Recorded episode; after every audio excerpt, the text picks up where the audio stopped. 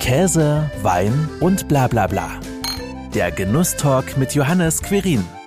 Geschäftsfreunde haben gesagt, um Gottes Willen, ob das in Saarbrücken geht. Also das war schon so ein Fragezeichen. Und da war es ja auch noch viel kleiner. Aber das war jetzt für mich nicht wirklich so relevant, weil ich mir gedacht habe, naja, was ich nicht verkaufe, kann ich auch selber essen oder selber dekorieren. Also so dramatisch wäre das nicht gewesen.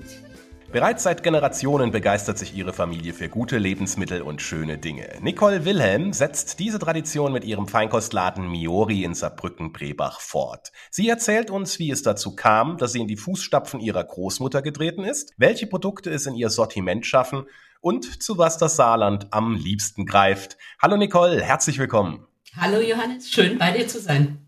Feinkost und Lebensmittel. Diese Tradition, die steckt dir ja im Blut. Wolltest du denn schon immer die Tradition so ganz bewusst weiterführen? Ja, so bewusst war das, glaube ich, letztendlich wirklich nicht, weil ich ähm, komme natürlich aus einer Familie, wo alle selbstständig waren, obwohl meine Eltern immer gesagt haben, um Gottes Willen, mach dich niemals selbstständig, was man an mancher Stelle verstehen kann. Und äh, insofern war das eher Zufall und Spaß an schönen Dingen und vor allen Dingen am Genuss. Und äh, das macht mir eigentlich bis heute immer noch ganz, ganz große Freude. Gemacht habe ich eigentlich was ganz anderes, BWL studiert, also ziemlich trocken und habe dann auf Reisen besondere Dinge entdeckt und habe gedacht, oh, das wäre doch mal schön für Saarbrücken. Naja, also das Kaufmännische hast du auf jeden Fall mitgebracht, um einen Laden zu führen. Wie war denn dann dein Weg zum eigenen Laden, bis dann das Miori, wie man es heute kennt, entstanden ist? Genau, wie man es heute kennt, also das ist ja ganz interessante Geschichte, dass dieses Gebäude eigentlich 1936 gebaut worden ist und ist eine evangelische Kirche gewesen. Und das ist eigentlich auch wirklich interessant, das sieht man architektonisch eigentlich heute leider nicht mehr. Ähm, aber das war dann irgendwann so in den 70er Jahren, dass man festgestellt hat, naja, es gibt nicht mehr so viele Gläubige, okay, wir müssen da was anderes machen. Und dann wurde die Kirche, äh, Kirche quasi entweiht und ein Goldwarenhändler, Goldwarenhügel, hat das Gebäude gekauft und komplett umgebaut. Und das ist eigentlich ganz interessant, weil der Architekt damals, der ähm, ist der Vater von Renner Wandelhöfer gewesen, unserer ehemaligen ähm, Baudezernentin. Und er hat das damals schon in den 70er Jahren ziemlich mondän umgebaut mit also einer ganz verrückten Treppe, wie man das so kennt, und dann wirklich so riesen Edelstahlpodesten oder Stahlpodesten beziehungsweise. Und das war halt schon ein Hingucker. Und da gab es dann oben überall auf den Emporen den Schmuck zu kaufen. Unten hatte er die Werkstätten, also quasi dort, wo jetzt bei uns Kassenbereich ist, Feinkostbereich ist, dort waren dann die Werkstätten von dem Goldwarenhändler. Genau. Und das war ja so grob die Geschichte des Gebäudes eigentlich, ja. Ja, und wann bist du denn dort dann mit Miori gestartet? 2006. Also ich war auf der Suche nach einem schönen Loft und dann hat sich das während dieser Umbauphase eigentlich ergeben, da ich gedacht habe, na ja, wäre ja schön, man könnte, es nur ein paar Räume übrig und so. Ach, wie wäre das denn dort, was Schönes zu machen? Und so kam eigentlich die Idee, war natürlich viel, viel kleiner, also quasi jetzt vorne, wo der Eingangsbereich ist. Und ähm, irgendwann 2010, 2011 ähm, habe ich mich entschieden, habe gesagt, okay, wir müssen ein bisschen größer werden, müssen ein bisschen mehr Sortiment haben, frische Theken und so weiter. Und dann kam der restliche Teil auch dazu und ich musste das Loft quasi verlassen. Und das Loft, also quasi damals das Kirchenschiff dann, wurde zum Miori, zur mhm. Feinkostabteilung. War das denn ein leichter Weg bis dahin oder gab es da auch einige Hürden und einige, die vielleicht auch den Kopf geschüttelt haben und gesagt haben, braucht Saarbrücken überhaupt sowas? Also ich glaube, das gibt's immer. Also ich glaube, jeder hat am Anfang gesagt, so offen auch, also viele auch offen, auch Geschäftsfreunde haben gesagt, um Gottes Willen, ob das in Saarbrücken geht. Also das war schon so ein Fragezeichen. Und da war es ja auch noch viel kleiner. Aber das war jetzt für mich nicht wirklich so relevant, weil ich mir immer gedacht habe, naja, was ich nicht verkaufe, kann ich auch selber essen oder selber dekorieren. Also so dramatisch wäre das nicht gewesen. Hürdenvoll, also ich glaube, immer wenn man nicht aus dem Handel kommt, ähm, ist natürlich Handel etwas, was man lernen muss. Und äh, das ist dann schon auch spannend, muss man sagen, weil man viele Dinge wirklich vielleicht gar nicht so kennt. Und dann muss man erstmal wirklich lernen, was bedeutet denn Handel, was ist relevant, was ist wichtig, seine Kontakte aufbauen und so weiter. Und ähm, ja, ich sag mal, das macht mir eigentlich große Freude auch. Und äh, ich habe auch eigentlich viel Spaß an dem Thema Handel. Ich äh, bin auch in der IHK und in der DIHK in Berlin und versuche mich für den Handel zu engagieren, für die Kollegen und Kolleginnen und das macht eigentlich auch große Freude und es ist spannend, einfach auch zu sehen, wie sich etwas wandelt. Und ich sage mal so, im Handel ist es momentan nicht immer ganz so einfach. Corona war für viele sehr, sehr schwer. Jetzt merkt man auch eigentlich wegen dem Ukraine-Krieg so ein Kaufverhalt und sowas. Und das ist eigentlich da auch wichtig zu sagen, der Handel braucht eine Stimme. Der muss weitergehen, der muss gerade in den Lagen Innenstädten, wo wir ja nicht sind. Wir haben ja eine ziemlich ähm, außerstädtische Lage, muss man sagen, gerade in den Innenstädten gibt es viele Probleme. Und äh, die muss man gemeinsam angehen. Das ist wichtig, weil irgendwie müssen Händler sich auf sich gemeinsam verlassen können. Ja, also das finde ich natürlich klasse, wenn du dann auch äh, nebenberuflich dich ja. auch engagierst in der IHK oder auch der, der IHK, um einfach dann tatsächlich auch eine Stimme für Saarland letzten Endes ja, ja auch, für den saarländischen Handel deutschlandweit zu sein. Und wie du sagst, ist es sicherlich nicht immer ganz leicht. Mit wie vielen Produkten seid ihr denn damals ganz zu Beginn gestartet? Also das ist tatsächlich eine gute Frage, wie viele Produkte das waren. Ich glaube nicht sehr viele. Also ich würde sagen, schätzungsweise vielleicht so 300, 400 Produkte. Und heute sind wir eigentlich schon bei, wenn wir alle Deko-Sachen und sowas mitrechnen, schon bei 8.000, 9.000, wenn man das tatsächlich sieht. Also das ist tatsächlich schon sehr, sehr viel, fällt einem vielleicht gar nicht so auf, wenn man als Kunde dorthin geht. Das, das kann man, glaube ich, auch gar nicht so detailliert einschätzen, aber das hat sich schon entsprechend entwickelt, ja. Mhm, also Stück für Stück dann auch gewachsen. So exotisch ja. wie vielleicht die Idee am Anfang für einige schien, ist ja auch der Name. Miori er kommt aus dem Japanischen, wenn ich das richtig weiß. Aber ja, was bedeutet genau. er denn eigentlich? Ja, also das Interessante an dem Namen Miori ist, dass die meistens tatsächlich wirklich für Italienisch halten. Also es gibt tatsächlich auch einen Italiener, Alessandro Miori, der ein Architekt ist und äh, leider auch die Domain miori.com hat. Aber ist aber so, ähm, eigentlich ist das Japanisch, wird ein bisschen anders geschrieben natürlich und äh, heißt Freude, Glück, Freundschaft, Liebe. Und das war eigentlich so die Idee dahinter. Also ich glaube, die meisten würden tatsächlich Miori mit Italien verbinden. Ich verbinde das natürlich auch mit Zen, mit asiatischem Genuss und so weiter, mit Reduzierung auf bestimmte Sachen, auf Design und, und guten Geschmack. Aber ich glaube, das mit dem Italienischen, das passt auch ganz gut, weil wir haben sehr, sehr viele italienische Produkte. Ja, das stimmt. 9000 ungefähr hast du ja gerade ja. eben auch gesagt. Ich durfte auch äh, teilhaben an einer kleinen Auswahl über Pesto, über ja. eine Paste, über äh, Nudeln bis hin zu Gin und Wein. Ja. Überall steht auch Miori drauf. Ähm, in dem Fall in der Flasche äh, ist äh, Primitivo genau. drin. Ähm, ich würde mal sagen, wir Bei stoßen schon, schon mal drauf an. Bei mir genau. auch im Glas, yes. genau. Zum Wohl. Zum Wohl. Ein klassischer Primitivo würde ich jetzt mal so sagen, nicht flach, kräftig, aber auch nicht zu kräftig, sondern genauso das richtige Verhältnis. Man schmeckt dann auch die Früchte, die roten Früchte ja. ähm, wunderbar heraus. Klasse. Ähm, da kommen wir natürlich jetzt auch gleich da drauf. Das sind natürlich einige, ich weiß jetzt nicht wie viel, das kannst du ja auch noch sagen, die bei euch im Sortiment mit Miori gelabelt sind.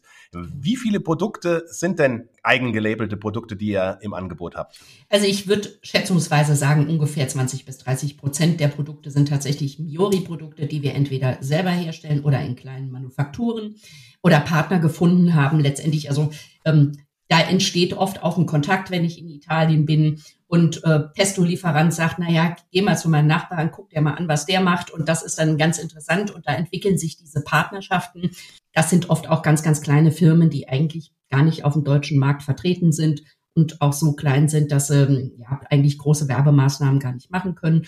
Und das ist zum Beispiel für uns dann, was wir sagen, mit unseren eigenen Namen, mit unseren eigenen Ideen. Gewürze zum Beispiel lassen wir nach eigenen Rezepturen mischen äh, in der Toskana und das ist dann natürlich top, typisch italienisch auch. Ähm, und das sind so Sachen, wo wir sagen, das ist wichtig für die Kunden, etwas Besonderes zu haben, etwas, was wir auch entwickelt haben. Ähm, ja, und es kam eigentlich auch so dazu, dass wir sagen, Mensch, irgendwann muss man auch die Marke Miori ran und nicht immer alles überall zu finden. Das ist eigentlich etwas, was ja oft im Handel so ist, ob ich jetzt in eine Großstadt gehe, in Köln, in Hamburg oder in Berlin. Ich sehe immer wieder dieselben Dinge. Und das ist oft selbst für mich ziemlich enttäuschend, wo ich denke, hm, okay, also ich kann eigentlich überall einkaufen. Natürlich gibt es ganz viele kleine Händler, die auch kleine Editionen haben und so. Und das finde ich auch immer schön und besonders. Und finde ich auch wichtig, dass der Kunde nicht wie immer mit allem zugeschüttet wird mit denselben und gleichen Dingen. Ich habe jetzt rausgehört, um die passenden Partner zu finden, bist du auch dann in der Welt, natürlich klar, schwerpunktmäßig sehr wahrscheinlich Italien unterwegs. Ja. Sind das dann tatsächlich dann so Empfehlungen, wie du es gerade beschrieben hast, oder sind da auch manchmal so Zufallstreffer dabei? Ja, Zufallstreffer gibt's durchaus auch, aber es sind oft mal eigentlich äh, Kontakte, die einfach entstehen. Also das äh, heißt, wenn man im kleinen Dorf ist und hat da gewisse Kontakte, wir haben auch einen Qualitätsmanager in Italien, der für uns die Produkte nochmal prüft, bevor sie an uns gesendet werden in unserem Lager. Und da ist tatsächlich schon so, dass da auch Kontakte entstehen, einfach aus der Nachbarschaft heraus. Ja. Kommen wir natürlich jetzt auch mal so noch ein bisschen zur Philosophie. Was braucht denn ein Produkt, das es bei dir im Laden stehen darf. Also absolut guter Geschmack. Dann nachhaltiges Konzept, das ist für uns eigentlich wichtig. Das heißt also, wir wollen keine Massenware, sondern wirklich ein echtes Produkt. Wir haben zum Beispiel viele Tomatenprodukte. Du hast ja auch ein Glas mit so Tomaten bekommen. Das ist ganz spannend, damit zu kochen, weil die total aromatisch sind und das wirklich sehr, sehr schön. Ich koche fast nur noch eigentlich mit diesen Tomaten. Und da ist es zum Beispiel so, dass das sind wirklich 100 Prozent italienische Tomaten. Und das ist ja gerade wichtig, weil es kommen, ich würde mal sagen, 80 Prozent der Tomaten kommen ja nicht aus Italien, sondern aus China. Und ich glaube, das ist für unsere Konsumenten, unsere Kunden ganz, ganz wichtig zu wissen, okay, das ist auch tatsächlich eine Herkunft aus Europa. Da steht auch jemand dahinter, das ist ein kleines Unternehmen, das ist keine Massenware, die da irgendwie rausgeschüttet wird, und natürlich auch ein ethischer Umgang. Also wir handeln nicht bis ähm, hinter das Komma um Preise. Wir akzeptieren auch gerade in der jetzigen Zeit auch Preiserhöhungen, die realistisch sind. Also das ist halt einfach so. Überall wird erhöht und wenn realistische Preiserhöhungen da sind, dann ist das auch kein Thema, weil der Lieferant muss davon auch leben können. Das sind kleine Betriebe und äh, wir wollen da den Leuten nicht den Spaß nehmen. Also wir wollen eigentlich, dass unsere Partner auch Spaß an der Arbeit haben mit uns. Ein faires Miteinander, was ja auch wichtig ist auf Augenhöhe. Ja. Nur so kann ja auch Qualität entstehen und ja. letzten Endes macht die Qualität ja dann auch euch aus und äh, eure Kunden ja. zufrieden. Und ich kann nur sagen, die Tomaten sind wirklich vorzüglich. Die habe ich schon mit einer Pasta gegessen, grandios. Ähm, zuerst denkt man, okay, Tomaten im Glas, genau. was soll das? Aber äh, man kann wunderbar damit kochen und echt ein grandioser Geschmack. Was ist denn dein besonderes Lieblingsprodukt unter diesen ganzen Produkten, die bei euch im Laden stehen? Also es sind fast alle ähm, weil ich liebe die eigentlich alle. Ein ganz besonderes Produkt ist eigentlich die Pasta. Die hast du, glaube ich, auch schon probiert. Die sind von einem ganz, ganz wunderbaren Pastamacher aus den Marken und mit dem wir schon seit zehn Jahren zusammenarbeiten, der ganz, ganz hohe Qualität macht, der auch für viele italienische Stars schon seine Pasta präsentiert hat. Also das ist was wirklich besonders, weil die Pasta wirklich gigantisch gut sind. Das ist so eins meiner Lieblingsprodukte. Ich liebe natürlich auch Pasta. Da passt das und Pistazienpesto, Pistaziencreme. Aber ich könnte, glaube ich, alle aufzählen, weil ich habe sie alle probiert. Ich mag sie eigentlich alle. Also, hm, schwierig. ja, das glaube ich. Wenn man dann tatsächlich so eine riesen Auswahl vor sich stehen hat, ja. sich dann auf ein Produkt festzulegen, ist, ist äh, schwierig. Ja. Was kaufen denn die Saarländerinnen und Saarländer äh, bei euch am häufigsten? Ich glaube, das ist sehr unterschiedlich. Also wir haben ganz viele Kunden auch schon von Anfang an, die an unseren Essig- und Ölballons sehr viel kaufen. Das heißt, man kann ja mit seinen eigenen Flaschen kommen, kann die wieder auffüllen lassen oder kann sich eine Flasche kaufen, bringt die beim nächsten Mal mit. Also das ist tatsächlich etwas, was über viele, viele Jahre einfach wirklich genutzt wurde. Ich glaube, das hatten wir auch schon von Anfang an, seit 2006, als wir angefangen haben. Das kommt immer gigantisch gut an. Also da sind wir, glaube ich, sehr, sehr stark. Aber ich glaube einfach, dass Pasta, dann haben wir eine große frische Theke und Käse sind wir auch ziemlich bekannt dafür, da wir wirklich auch tolle Käsesorten aus kleinen Käsereien haben. Und das ist auch eine große Passion von mir, muss ich sagen, die, der frische Bereich und gerade Käse. Ich liebe Käse und dann haben wir da auch schon besondere Sorten, die es nicht überall zu kaufen. Ja, das muss man tatsächlich auch erwähnen. Es gibt einen riesengroßen frische Bereich mit Antipasti, mit Käse, aber auch mit Ölen, Essigen. Du hast es ja gerade gesagt, zum Selbstabfüllen oder zum Füllen ja. lassen.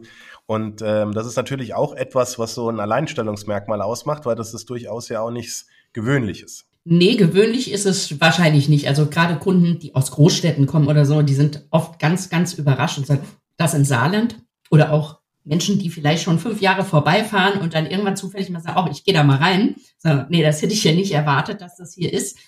Das ist aber auch gut so, ein gewisser Geheimtipp zu sein, obwohl wir ja schon so lange mit dabei sind. Aber es hm, ist, glaube ich, für die, ja, für viele Kunden eigentlich auch wichtig, so einen Anlaufpunkt bei uns zu haben. Also viele sind schon zur Familie geworden. Also wenn es da auch mal irgendwas passiert oder so, die reden mit uns, die reden mit den Mitarbeitern. Also wir haben sehr, sehr viele enge Stammkunden schon seit vielen, vielen Jahren, die treu sind, die auch während Corona immer ganz, ganz treu waren und telefonisch Bestellungen aufgegeben haben. Und denen sind wir natürlich dankbar. Das ist unser Erfolg und dass die das weiterempfehlen, das ist eigentlich auch der.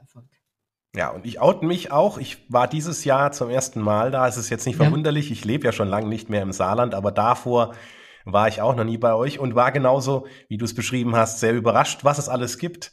Vom äh, Big Green äh, Egg über ja. Weine, über Gin, über die frische Theke, äh, über andere Geschenkartikel, Dekoartikel. Also man hat ein riesiges Potpourri. Hand aufs Herz, geht denn jemand ohne etwas bei euch raus, wenn er bei euch drin war? Sehr selten. Gibt's natürlich auch mal Unentschlossene, aber eigentlich kommt das ja ziemlich selten vor. Ich würde mal sagen, ein Prozent oder so. Das ist vielleicht jemand, der sagt, oh, ich will mal gucken oder so, oder ich komme am Samstag nochmal mit meinem Mann oder wenn man sich auch beraten lässt fürs Big Green Egg, dann ist das eine Investition, wo man nicht sagt, okay, oh, ich pack das gerade in den Kofferraum ein. Also das dann schon. Ja. Das liegt sicherlich auch an deinem Team. Du hast ja ein sehr weibliches Team. Bei Miori ja. ist das bewusst so gewählt? Bewusst nicht, es hat sich irgendwann so ergeben. Also kurioserweise, aber das funktioniert auch sehr, sehr gut. Wir haben auch jetzt wirklich ein wunderbares Team und auch nicht ein ganz junges Team, muss man sagen. Wir können uns alle aufeinander verlassen. Das ist auch sehr, sehr schön. Die sind auch alle engagiert dabei und es macht wirklich großen Spaß, mit denen zusammenzuarbeiten. Und da sind wir mhm. auch sehr dankbar dafür, dass wir da ja seit vielen Jahren auch wirklich ein ganz stabiles Personal, einen Personalstamm haben, der passt. Das ist nicht immer ganz so einfach in unserer Branche, vor allen Dingen hier im Saarland. Es gibt wenig Fachverkäufer eigentlich für diesen Bereich. Ist anders als in München, wenn jemand bei Käfer und Daimler ausgebildet worden ist, wo man sagt, Mensch, das ist eine Fachkraft, das ist jetzt bei uns im Saarland weniger. Und man merkt natürlich auch den Fachkräftemangel generell, gerade im, im Genussbereich. Also ich glaube, das ist schon schwierig. Ich denke, das wird zwar leider in der Zukunft wieder besser, das ist ja nicht immer so positiv, dass das besser wird, weil das bedeutet, dass viele letztendlich auch irgendwo auf der Strecke bleiben in Betrieben oder sowas. Aber ich denke mal, ähm, wir sind sehr, sehr dankbar, das Personal zu haben, das auch gut zu uns passen und auch zu unseren Kunden gut passt. Und wie muss ich mir das dann vorstellen, wenn es neue Produkte gibt? Werden die dann auch im Team gemeinsam verkostet, damit auch jeder weiß, was er da verkauft? Ja, absolut. Also ich würde sagen, wahrscheinlich kennt nicht jeder jeden Artikel. Aber wir alle neuen Produkte werden zusammen eigentlich verkostet, auch Weine. Also einmal in der Woche setzen wir uns auch zusammen oder stehen zusammen, verkosten auch neue Weine, damit das Sortiment auch kennengelernt wird. Wir probieren und wir machen auch einiges für die frische Theken selber. Das ist auch wieder, hier kommen eigentlich die Ideen von allen Mitarbeitern in dem Bereich auch zusammen. Und das ist auch sehr schön, weil dann kann man auch ein buntes und sehr gutes Konzept auch anbieten für die Kunden. Das heißt also, da fließt auch Input aus dem Team direkt mit ins Sortiment ein und es wird dann auch entsprechend umgesetzt. Was ist denn so noch für die nächsten Jahre geplant? Ja, was ist für die nächsten Jahre geplant? Also immer irgendwas, muss man sagen. Also wir sind jetzt gerade dabei, ähm, auch nochmal die Webshops verstärkt eigentlich auch aufzubauen. Wir haben ja Webshops gerade mal im Bereich, aber werden dort auch nochmal mehr im Food-Bereich anbieten, äh, Weinbereich, also gerade unsere eigenen Produkte. Das ist so unsere Idee, das einfach auch ein bisschen bekannter zu machen, was wir eigentlich machen. Dann werden wir auf jeden Fall immer neue Produkte, neue Ideen haben. Wir haben jetzt gerade, ich denke, nächste Woche werden die kommen, ganz neue, tolle, interessante Käse, die spannend sind. Äh, Schafskäse, Ziegenkäse und sowas. Also das sind eigentlich so die Projekte. Und natürlich großes Thema, weniger im Thema Genuss, aber Digitalisierung ist natürlich auch bei uns im Handel ein wichtiges Thema. Das sieht der Kunde zwar nicht, aber letztendlich ist es doch auch für uns relevant. Und natürlich Nachhaltigkeit, das ist auch wichtig. Das ökologische Thema wurde einfach in den letzten zwei Jahren sehr, sehr relevant, auch was Verpackungen angeht. Wir haben vieles umgestellt. Wir haben zum Beispiel Becher für die frische Theke, die ähm, äh, abbaubar sind, biologisch abbaubar sind. Das ist auch sehr, sehr wichtig für den Kunden. Alles wird man nicht umstellen können. Das wird einfach nicht gehen, weil bestimmte Technologien einfach ähm, ja noch nicht so weit sind. Ich denke, das wird kommen wie Folien oder sowas, um was zu verpacken, die umweltfreundlich sind ich denke mal, da wird natürlich die Industrie sich einiges einfallen lassen. Aber das ist für unsere Kunden auch sehr, sehr wichtig geworden, muss ich sagen. Nachhaltigkeit und äh, teilweise auch einfach das Thema Regionalität oder dass die Sachen nicht von ganz weit weg kommen. Das ist ganz interessant. Da sind unsere Kunden schon sehr bewusst. Mhm. Nachhaltigkeit, die Lieferkette, aber auch, ja. wie du ja gesagt hast, faire Beziehungen, partnerschaftliche ja. Beziehungen, auch langfristige Beziehungen. Das heißt ja hier ganz deutlich, es ist noch einiges zu erwarten von euch und mit euch. Ja. Was macht denn aber dann einen erfüllten Tag für dich aus?